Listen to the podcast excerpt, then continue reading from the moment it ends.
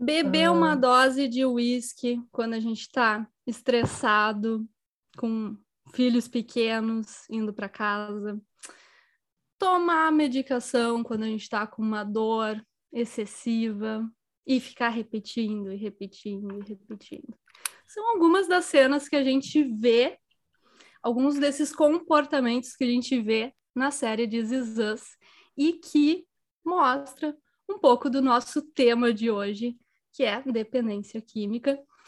Então, seja bem-vindo a mais um episódio Psicando de Zizas.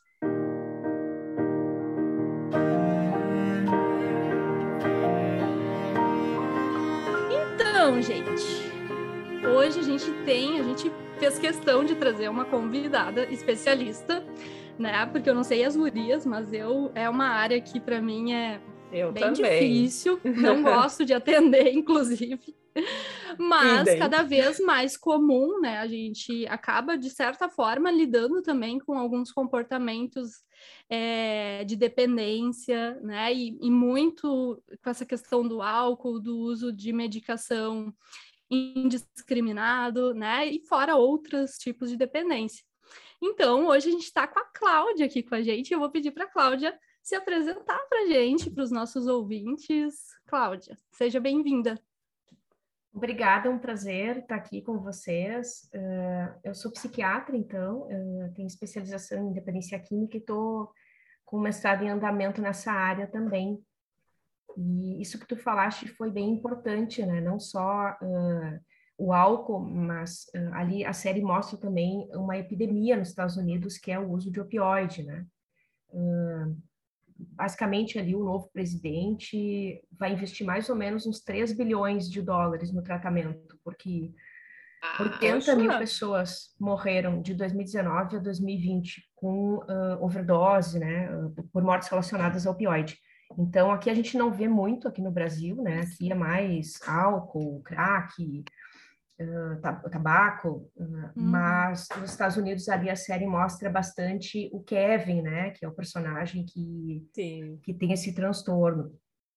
Em vias gerais, assim, o transtorno por uso de substâncias é um transtorno no qual há ah, uma substância, né, que promove ah, um acionamento ali da dopamina, gerando bem-estar.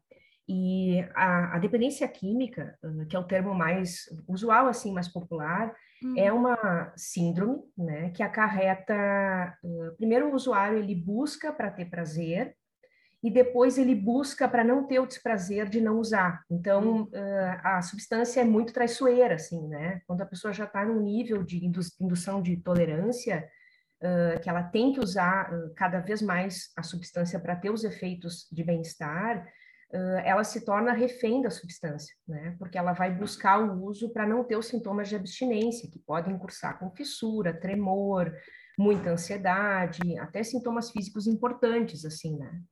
Então, é, é uma enfermidade muito prevalente e, e que aqui, no, aqui, né, em relação ao álcool, a gente tem mais ou menos, assim, de 40% a 50% de predisposição de uma pessoa ter transtorno por uso de álcool se um familiar, né, pai, tio, teve ou tem, né? Então, também mostra bastante ali na série isso, né? Sim, Sim, no caso do mostra muito Jack, isso. é, porque o Jack com questões, né, com alcoolismo, e aí o. Sim, e o pai do Jack também, né? Ah, e o pai do Jack também, claro. e eu Sim, esqueci. Três o- gerações. Uhum.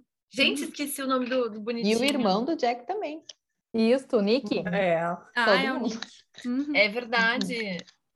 E, Cláudia, isso em aspectos biológicos e ah, comportamentais, digamos. Sim, Essa.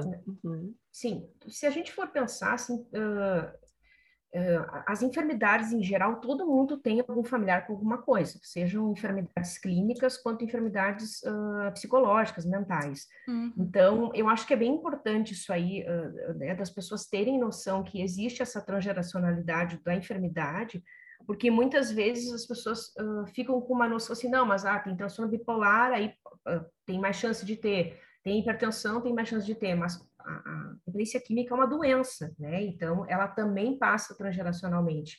E é uma, é uma, é uma enfermidade também muito ligada à cultura, no sentido de que há sempre muita imagem, né, de que uh, aquelas imagens mais uh, grandiosas, assim, das pessoas com, uh, ingerindo álcool, usando substância e tendo uma vida mais glamorizada, assim, né? Então, acho que as pessoas têm, têm menos visão de que isso é prejudicial, porque existe uma, uma campanha midiática massiva, assim, né? Cerveja, tabaco até tá menos agora, né? Por, por conta dos, dos programas de prevenção mas uh, a própria maconha, né, com essa história de legalizar ou não legalizar, então acho que é, as pessoas, elas, uma parte da população não vê tão importante, de forma tão importante isso, a ponto de notar que é uma doença, mas é, uhum. né? Então até a ah, tem muitas mortes, a, a, maior parte das mortes ligadas ao álcool são por acidentes, né? Tem muita violência doméstica associada, uhum. estupro. Então, até com, com o beber episódico pesado, que é, uma, é um conceito que não é dependência química ainda, mas eu espero que seja em algum momento colocado como um sinal, né? Que pode migrar para dependência química. Uh, seria tomar um porre? Tomar um porre. É o exatamente. beber episódico. Uhum. Tomar um porre. Isso, né? Tem muitas, muitas pessoas, muitos indivíduos, ainda mais mais jovens, assim, que têm um comportamento Sim. cíclico, né? De final de agora menos, de né? Mas assim tem um comportamento cíclico de ingerir grandes uh, quantidades de álcool no final de semana, assim. E tem muita associação com gravidez indesejável, indesejada, com, com uh, violência sexual, com transmissão de doenças sexualmente transmissíveis. Então, é bem importante isso, né? É uma, é uma, é uma doença que tem uma morbimortalidade muito grande, assim, mundial, né? E Sim, que que direta ou indiretamente, né? Como tu estava uhum. dizendo. Uhum. E o que, que, caracterizaria, Cláudia, por exemplo, o alcoolismo, né? Que a gente está uh, ah, falando um pouquinho mais disso.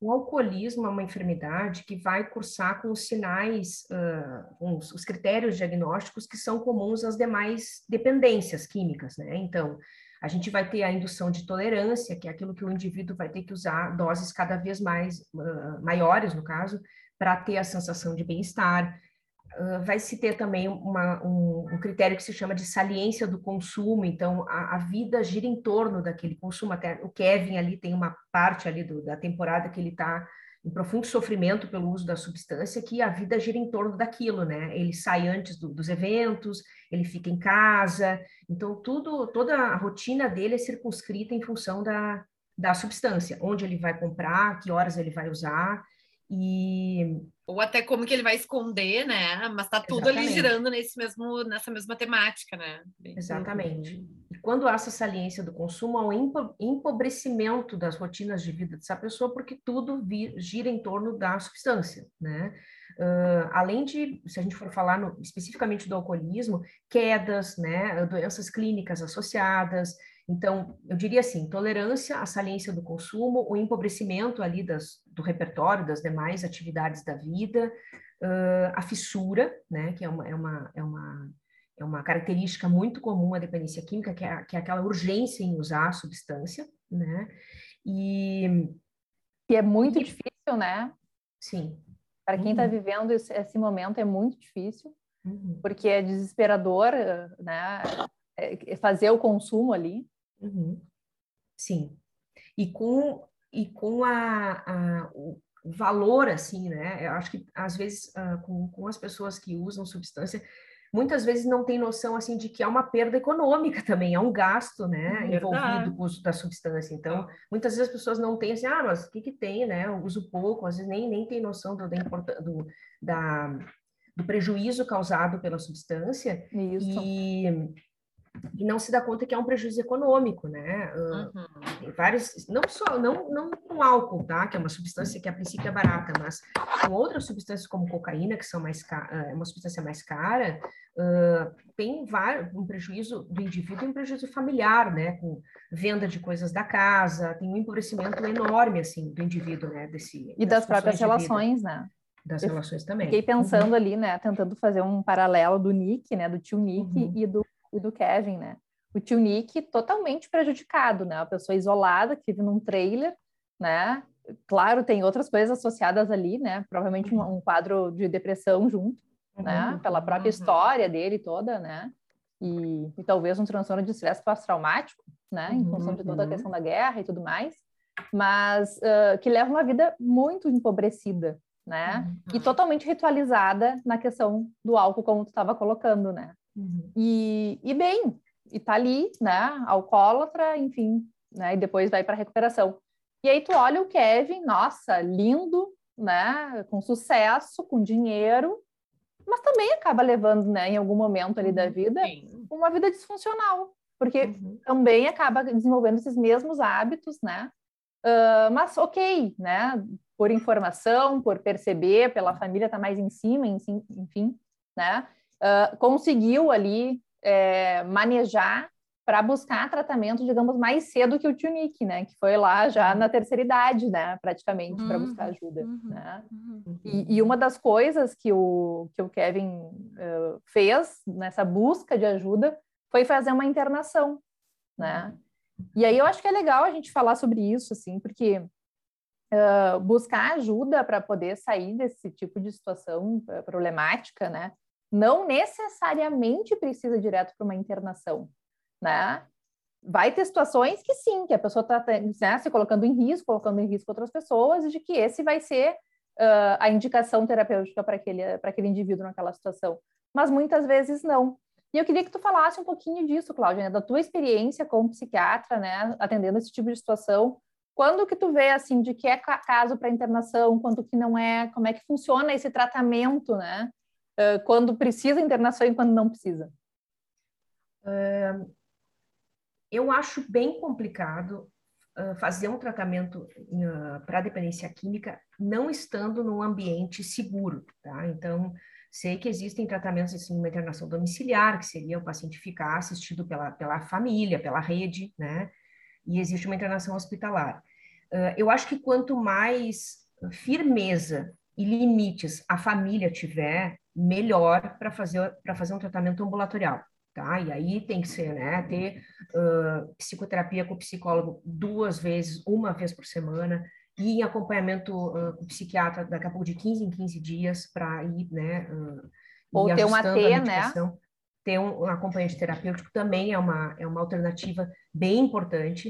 Uh, e, e esse paciente, ele tem que, esse indivíduo, ele tem que minimizar as situações que podem ser gatilho para o uso. Então, ele tem que uhum. mudar a rota que ele fazia quando ele ia usar a substância, ele não pode passar pelo mesmo caminho, ele não pode ter a substância em casa, e muitas vezes, por isso que é importante isso aí que vocês trouxeram da família, porque muitas vezes a família tem substância em casa e não quer parar de usar. Então, aí é uhum. é impossível, entende? Ah, eu quero que o meu...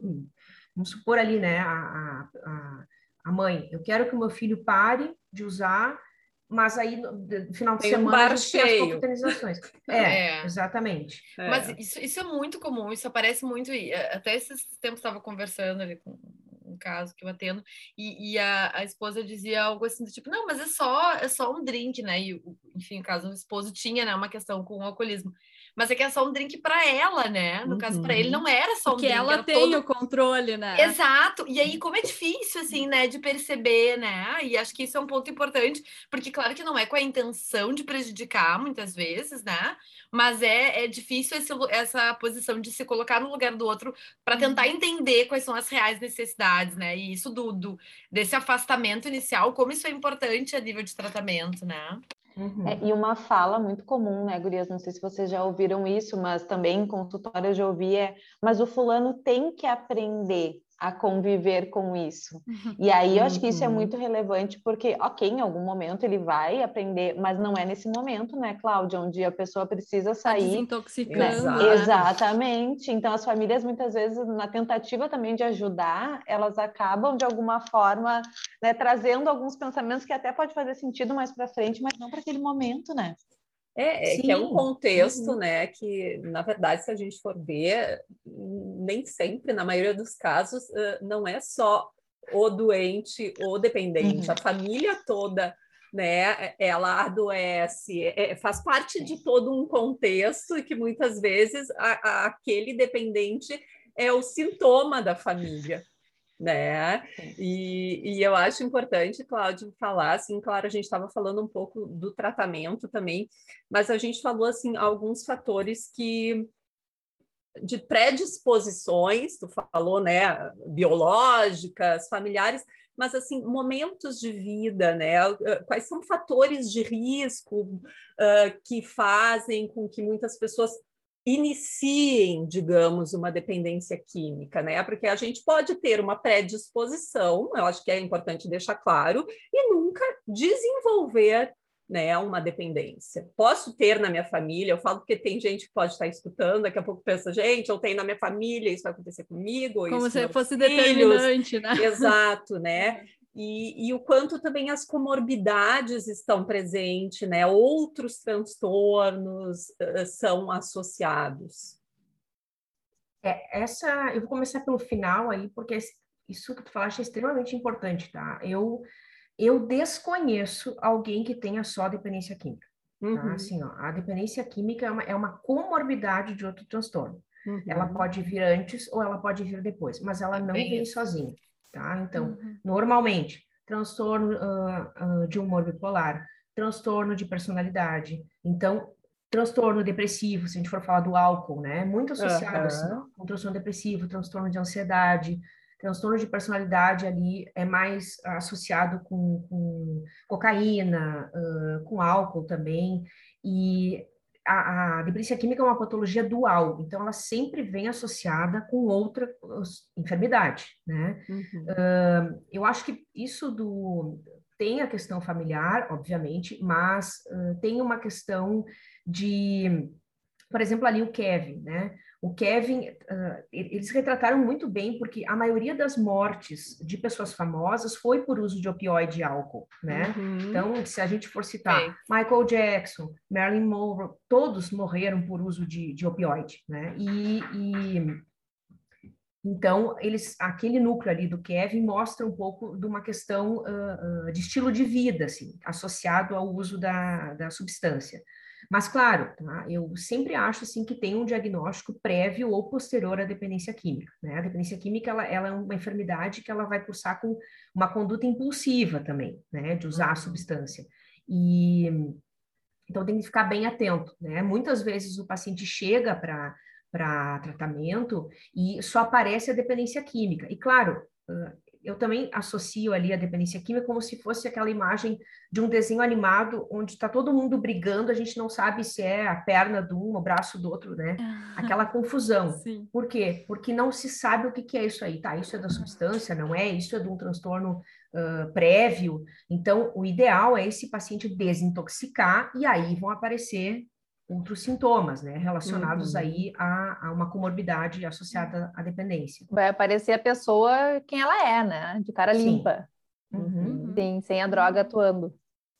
E, e também a, a, o que a Sabrina também comentou ali, né, por exemplo, essa história aí dos, dos veteranos de guerra muito associado com o uso de substância, tá? Uhum. E tem, é bastante prevalente nos Estados Unidos porque é um país que entrou é. diversas vezes em guerra, né? Então a gente não vê tanto aqui no Brasil isso, mas uh, são uh, pessoas que tiveram lesões, tiveram acidentes de guerra e precisaram, em virtude da dor, usar um opioide. E aí que estão os, os indivíduos muito suscetíveis à dependência de opioide, que são os profissionais da saúde, pelo acesso, e também as pessoas com dor crônica. Então, é muito comum, uhum. né? Uma uhum. pessoa com dor crônica desenvolver dependência de opioide, porque é uma substância que induz dependência e gera uhum. um bem-estar. Gera bem-estar. É, eu fiquei pensando a questão também, né, da dificuldade de dormir, né? Quando a Evi trouxe ali no início, eu até ia complementar um vinhozinho que dá um sono para dormir. Quantas pessoas, hoje tem muita gente com dificuldade de dormir, né? Cada uhum. vez mais, e as pessoas vão se automedicando uhum. numa constância que ocasiona, de quanto vê, estão dependentes, nem só de álcool, nem só do remédio, muitas vezes né? Dos dois. A própria maconha, né? A própria maconha. É vem, uhum. recebem isso no consultório, mas cada vez mais o uso da maconha para relaxar, né? Sim, sim. Sim, é, daí, como, a, como a Cláudia estava dizendo, daí tem a droga, dependendo do contexto, aquela que é mais inserida e mais aceita, é. né? É. É, Marco, eu sempre, eu sempre vou dizer assim, ó, a, a, o paciente mais difícil de tratar a independência química é o usuário de maconha. porque tem todo um embasamento assim que foi liberado no Uruguai, que não na Holanda usa, que é medicinal e não sei o quê. Então tem sempre esse discurso que é medicinal. E é importante que a gente fale, porque a maconha ela é usada de forma medicinal para algumas patologias, entre elas doenças degenerativas, uh, glaucoma também, né? Tem alguns uh, pacientes que usam. Não é para esse uso uh, que os indivíduos fazem na rua, assim, nas festas. Isso não é uso medicinal. Né? Isso, não é uso medicinal. Diário, assim, também, né? Isso. Não é e... tratamento para ansiedade, por exemplo. Não. Até, né? porque a, até porque a maconha ela pode precipitar transtorno de pânico. Tem muita isso. gente que tem TDAH que usa maconha. Por favor, repete, repete bem, muita evidência nessa frase. Essa parte é muito importante. A maconha ela pode piorar e precipitar transtorno de ansiedade, transtorno do pânico, que é um transtorno ansioso grave, assim. Hum. Tem muitas pessoas que têm TDAH, que é o déficit de atenção ali, usam maconha e não notam a associação da maconha com o déficit cognitivo, né? Então, muitas vezes chegam no atendimento assim, ah, eu preciso de um psicoestimulante. Aí tu vai investigar na história, a pessoa usa maconha todos os uhum. dias, né? E eu preciso de um ansiolítico, a pessoa usa maconha todos os dias. Então, claro, ela pode dar um relaxamento ali, né? Mas muitas vezes a maconha está associada com ansiedade, com psicose, tem muitas associações assim, uhum. por ser um preditor de esquizofrenia. Uhum. E aí eu acho que a conscientização talvez seja por aí, tá? Se tu disser para a pessoa assim, ah, pode dar ansiedade, ah, mas ansiedade eu tenho, né? O que, que tem? Agora, se disser, uhum. olha, tu pode ter um surto psicótico e internar. Então, uhum. Talvez uh, por aí a pessoa, né, o indivíduo, ele, ele se dê mais conta, assim, né? Mas tem muita associação com psicose. Sim, dos, dos possíveis prejuízos, né? É, é uma Não, roleta russa, né? É, Isso. exatamente. É, mas eu acho que é como o álcool, assim, né? Que é importante. Acho que tem esse discurso, assim, cultural de que a maconha é ok, né? De que ela traz não só a coisa do medicinal, mas de que ela é uma, deixa uma vibe bacana, de que ela relaxa, da mesma maneira que o álcool também.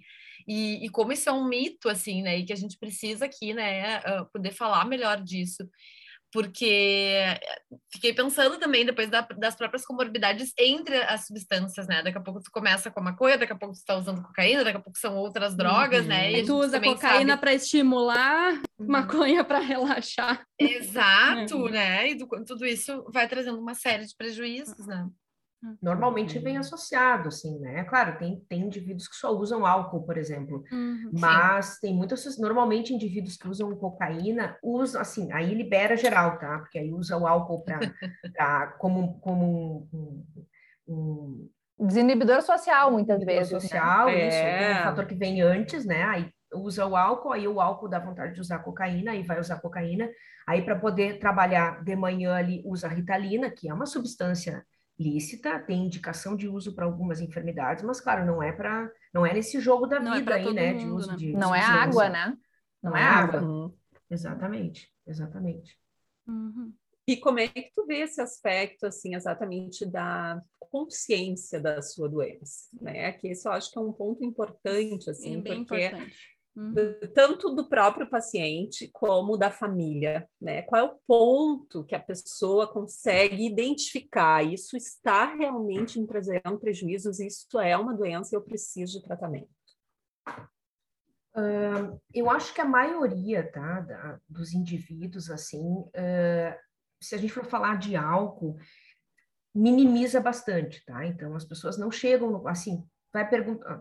A última coisa assim que, se, que a pessoa não fala. Primeiro, a pessoa não fala que usa, né? Aí na, na entrevista ali, ah, mas quanto tu, tu ingere? Assim, ah, é, uso socialmente. Essa frase sempre, uso uhum. socialmente. Uhum. E aí, se tu vai mais a fundo, aí a pessoa até sente às vezes como invasão. Então, ah, por que, que tá me perguntando aqui se eu só bebo socialmente? Uhum. Então, Acha que eu sou alcoólatra, né? É, exatamente. Sim, é isso que a gente está investigando. Exatamente. Bem por aí. Na verdade, eu queria ter começado com essa pergunta, mas... Muito boa. Mas a gente vai é pelas é beiradas. Né? Pelas é. beiradas. E aí, uh, o que a gente tem que, tem que ficar atento é que o, o indivíduo que tem transtorno por uso de substâncias, ele... Uh, a substância é muito mais atrativa do que o profissional que está atendendo. Então, assim, uh, obviamente, a gente vai travar uma luta muito pesada ali para poder vencer essa, essa briga com a substância. E esse paciente, muitas vezes, ele pode ser mais manipulador, ele pode esconder algumas coisas. Então, eu fico, eu fico uh, mais alerta. Quando chega um, uma pessoa que diz, ah, mas eu uso socialmente. Ah, mas não tem problema. Ah, mas eu não quero parar. Uh, e aquela pessoa que chega assim, não, mas pois é, tá me prejudicando, porque normalmente tem alguma enfermidade associada. Então, esse discurso, ele pode estar tá meio, meio nebuloso, assim, né? Uhum, uhum. Uh, eu acho difícil, às vezes, a, a, família procurar quando não há prejuízo, tá? Então, normalmente a família busca, uh, esse paciente não vai voluntariamente, assim, vai, tipo assim, empurrado pela família, quando há, quando tá, esse paciente está vendendo coisas dentro de casa já, ou quando está contraindo dívidas, né? Então a família normalmente surge aí, né? Ou, por exemplo, né, um usuário de cocaína ali a, a, tá ficando violento com a esposa em casa, né? Ou tá muito paranoide ali em relação a, as condutas da esposa. Então, normalmente o familiar ele entra quando ele mesmo tem prejuízo com as condutas desse indivíduo, assim, né? Mas eu, eu diria assim que não chega voluntariamente no, ah, é, eu acho que eu tô bebendo assim, tô tomando um porre todo final de semana e eu tô um pouco preocupado com isso. Isso não vai chegar. Muito difícil, né? Muito, é muito difícil. difícil. A não ser que esse paciente entre em coma, tá? Num desses porres ele tem um coma interno e aí é um prejuízo assim, grande. É. é. Uhum. É, isso é muito difícil realmente, né? É, a gente escuta muito, né, o dependente falar assim, não, mas eu paro quando eu quiser, eu paro. Isso é uma questão assim, eu estou escolhendo isso, é. eu tenho controle, e muitas vezes, eh, né, é, é, é ele acha realmente aquilo, porque ele, é, como a Cláudia estava falando, assim, né, tem um efeito também, né, a gente não pode negar, né, que tem um efeito bom na vida, né, pelo menos a curto prazo, né, Cláudia, cada uhum. vez menor vai ficando uhum. o efeito, então, e é difícil, né? Importante a questão também nossa da empatia. É difícil, é muito difícil se livrar de uma dependência química, uhum. né? Porque eh, também existe esse preconceito de que é ser sem vergonhice. Né? Que é só e eu querer acho, para parar, é, né? Uhum. né? Tipo, ai, não, isso é, é exatamente, tu entrou nessa porque tu quis, tu sai, né? Tu tem que sair também. E não, é uma doença difícil, gente, né? É, é muito difícil. É. Eu, eu, é. eu convivo, eu tive na minha família desde pequena, né? Eu convivo com isso, por isso até eu falo com propriedade, né? E sempre estive muito atenta a isso, por saber e ter esse acompanhamento de perto das predisposições genéticas, né? Então, uh, eu vejo assim, é um sofrimento para todos. É muito uhum. complicado, né, se libertar de um vício, e o quanto muitas vezes acontece assim, né, as transferências de dependência, né, Cláudia? Assim, tu para de beber, daí tu passa a usar maconha, uh, e, né, ou cigarro, seja o que for, né, mas a questão da compulsão, eu tenho que estar ingerindo tem uma dependência de algo, né? Uhum. Nesse sentido. E isso é uma coisa que me chamou a atenção, sabe? Que uma vez lá, né, na minha adolescência, eu escutei de um médico que ele falou para nossa família essa questão assim: prestem atenção na família de vocês sobre as compulsões, como cada um lida, porque às vezes fica explícito aqui no dependente químico, esse como isso está aparecendo no resto da família né? E realmente, né, são coisas que a gente também tem que ficar atento, porque às vezes em um determinado momento da vida aquilo pode mudar e, sei lá, estou num momento mais depressivo, começo a beber mais socialmente, como a gente estava falando. Ou estou numa pandemia, vê, numa pandemia, uma taça exato, de vinho todo dia. Exato. Bom, na pandemia isso já foi até Aumentou muito, né? né? Aumento de uhum. Eu lembro que no início foi o aumento do consumo, se, se percebia da venda, né? Venda de bebida alcoólica, mas muito. agora. Principalmente vinho, vinho, aumentou muito. Uhum. É, é verdade. Agora, não sei se foi um aumento do consumo total, assim, ou se as pessoas só mudaram, né, do bar para casa, né? Também tem, tem isso. É, houve mais venda, né? Houve mais venda, é, houve de, mais venda de bebida em mercado, mas com certeza, eu, eu, eu Hum, houve uma, um aumento de consumo também nesse último ano aí uh, relacionado à, à, pandemia. E eu assisti um documentário da que é bem interessante, tem no YouTube aí, vale como, como dica, assim, documentário da Demi Lovato, é, hum, que é uma cantora super atual, assim, né? Uh, e que tem uhum. uma tem um, um, problema relacionado à cocaína, a, a uhum. álcool, muito importante. Essa última overdose dela quase levou à morte, né, pela gravidade. E nesse documentário o Elton John participa, que é um, também uma, um ícone assim da música que teve, tem transtorno por uso de, de, de álcool. E ele falou que não existe outra opção senão a sobriedade. Então, assim, hum. não tem como viver se não sóbrio. Essa, essa história, assim, ah, mas eu vou, vou, ah, vou tentar, então, aos pouquinhos introduzir. Não tem como. É uma doença muito difícil. Então, uhum. uh, o ideal, né, é que a pessoa se, se adapte a isso, que possa ter outras fontes de prazer que não lhe prejudiquem, mas é muito difícil essa, esse uso assim, ah, há 10 anos abstinente, ai, ah, vou ir numa uma festa, então, e vou ingerir. Pode saber que, assim, ó, em alguns meses essa pessoa vai estar, de novo, usando substância uh, regularmente, vai ter que internar, então, isso é bem importante, assim, né? Essas compulsões que a Sabrina falou o ideal é não não voltar, sabe? Uhum. Claro, existem outros transtornos, tipo um transtorno alimentar, que obviamente a pessoa pode voltar a comer uma fatia de torta, tá? Mas assim, se, se tratando de uso de substância ali, o ideal é não usar. E essa existe muito dessa dependência cruzada, né? Desses indivíduos que usam várias substâncias. Então, num, num, tratamento, quando é o uso de várias substâncias, a gente vai gradativamente. Obviamente, não, não vai se indicar para a pessoa que tu tem que parar tudo, porque só, só falta falar, ó, tem que parar de viver, né? Sim, então, é redução de danos, né? Redução primeiro. de danos, uhum. redução de danos. Mas isso é bem importante, assim, né? Que a, a, a, acho que às vezes o que o que falta aí é que o indivíduo ele não se dá conta da sua limitação, sabe? Uh, tem muitos grupos ali, né? O AA, tem comunidades terapêuticas, tem muita, muito, muita instrução, né, em relação ao tratamento da dependência química, e eu acho que uh, tem que ter mais, mas eu acho que as políticas, né, preventivas, elas estão muito à frente, assim, né? As pessoas têm noção que tem que diminuir a ingesta, tem, não podem usar a substância da forma que, que usam, assim, pela dependência, mas é uma, é uma enfermidade muito prevalente, assim, né? Muito prevalente e, e muito perigosa também.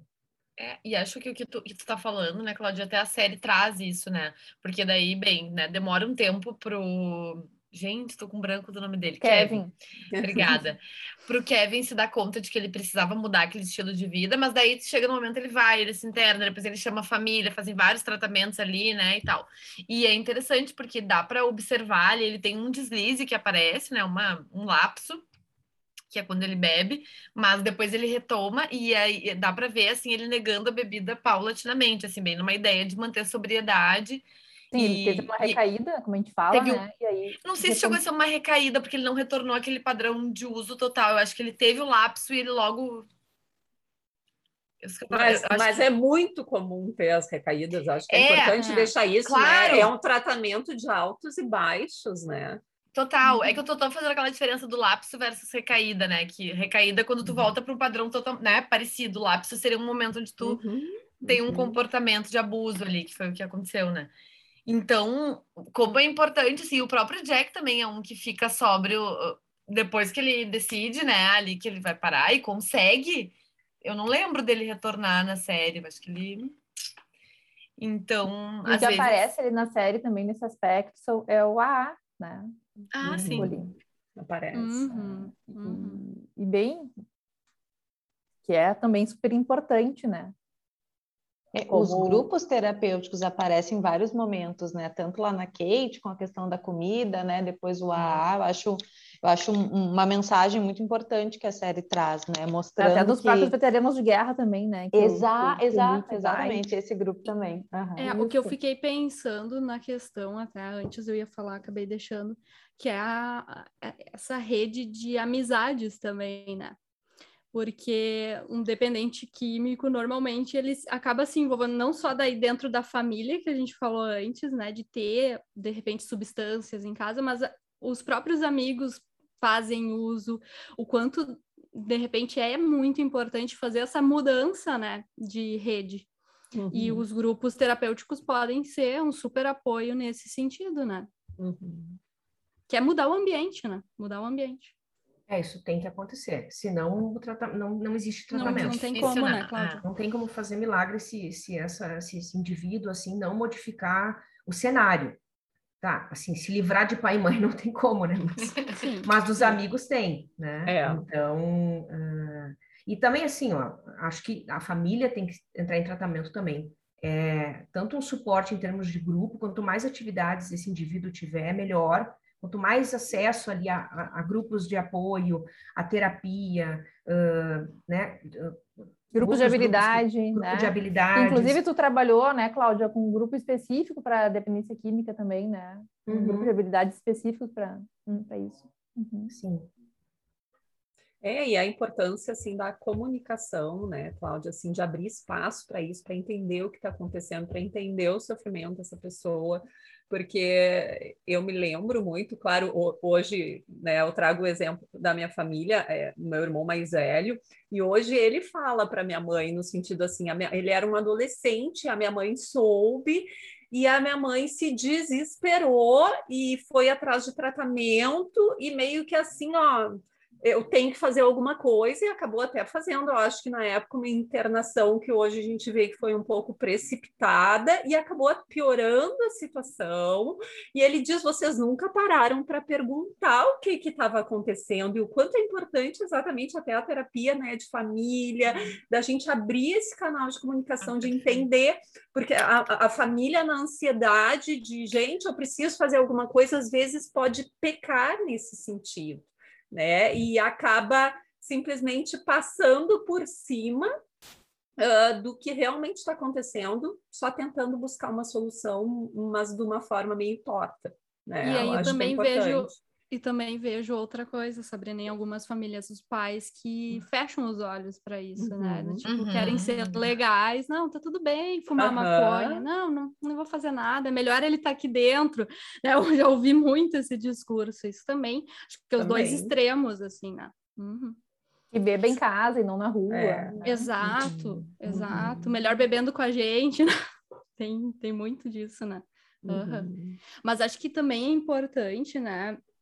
A gente se auto-observar, né? Poder observar os nossos comportamentos adictos, né? Do tipo, tá, será que eu não tô bebendo além da conta? Será que eu não tô dependendo aqui de, de uma medicação e tá exagerado isso, né? Uh, mas também a gente poder ter esse cuidado com pessoas que estão ao nosso redor, né, Cláudia? E como é que, uhum. como é que tu indicaria que a gente pode cuidar das pessoas que a gente gosta e que a gente está vendo que estão indo por um caminho assim? Eu acho que a primeira coisa é essa pessoa que quer ajudar alguém, ela tentar ver o comportamento que ela tem com essa outra pessoa que está em sofrimento, tá? Porque daqui a pouco é um amigo que também essa vamos vamos supor esse indivíduo A sai com esse indivíduo B que tem dependência química para usar substância para socialmente, entendeu? Então eu acho que é uma modificação de cenário, assim, né? E, e, se não é familiar, se é um amigo, por exemplo, eu acho que vale a pena daqui a pouco ir. Agora as, as reuniões são virtuais, né? Mas assim, ir a uma reunião, levar essa pessoa numa reunião de uma A, né? Ou de um NA, para essa pessoa começar a se ambientar na, que, que existe um problema aí, né? É. E, e tentar acessar o, algum responsável, tá? Tipo, esse paciente pode ser adulto, obviamente, né? E, mas tentar acionar pai, mãe, irmão, alguém da rede ali que possa pegar junto nessa nessa ideia de, de tratamento, assim, né? De auxiliar esse paciente aí para tratamento. Uhum. Uhum. E sabe, sabe, o que, que veio na, na, minha cabeça agora também, Cláudia? Uma questão assim, que é uma frase que já escutei muitas vezes, seja de paciente ou na minha história de vida, mas a questão assim, tu como psiquiatra vai entender. Quando às vezes vai se buscar um tratamento psiquiátrico, nesse caso de dependência química, é muito fácil a gente escutar assim, tá, vocês querem que eu largue uma droga para usar outra? que é o medicamento, que de repente às vezes eu vou precisar, e é importante a gente deixar claro que uma coisa não tem nada a ver com a outra. Uma coisa é tu ter um acompanhamento, né, psiquiátrico, onde de repente, em muitos casos, sim, vai precisar de um medicamento para te ajudar, né, a, neste tratamento, Mas uma coisa não tem nada a ver com a outra, né, Cláudia? Porque as pessoas têm esse preconceito. Ah, então eu me medico eu, né? Do jeito que eu sei. Não, não tem nada a ver.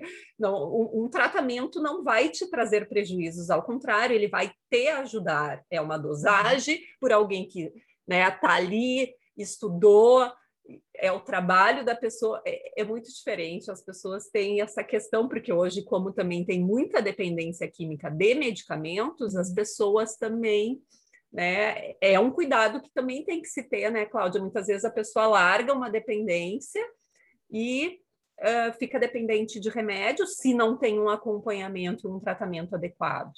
Uhum. É, a isso que tu trouxeste é bem importante porque uh, a dependência de benzodiazepina, que são esses medicamentos tarja preta muito, muito usados para indução de sono, como indutores de sono, é uma, é uma, uma enfermidade muito, uh, que também tem muito, muito, muita prevalência mundial, né?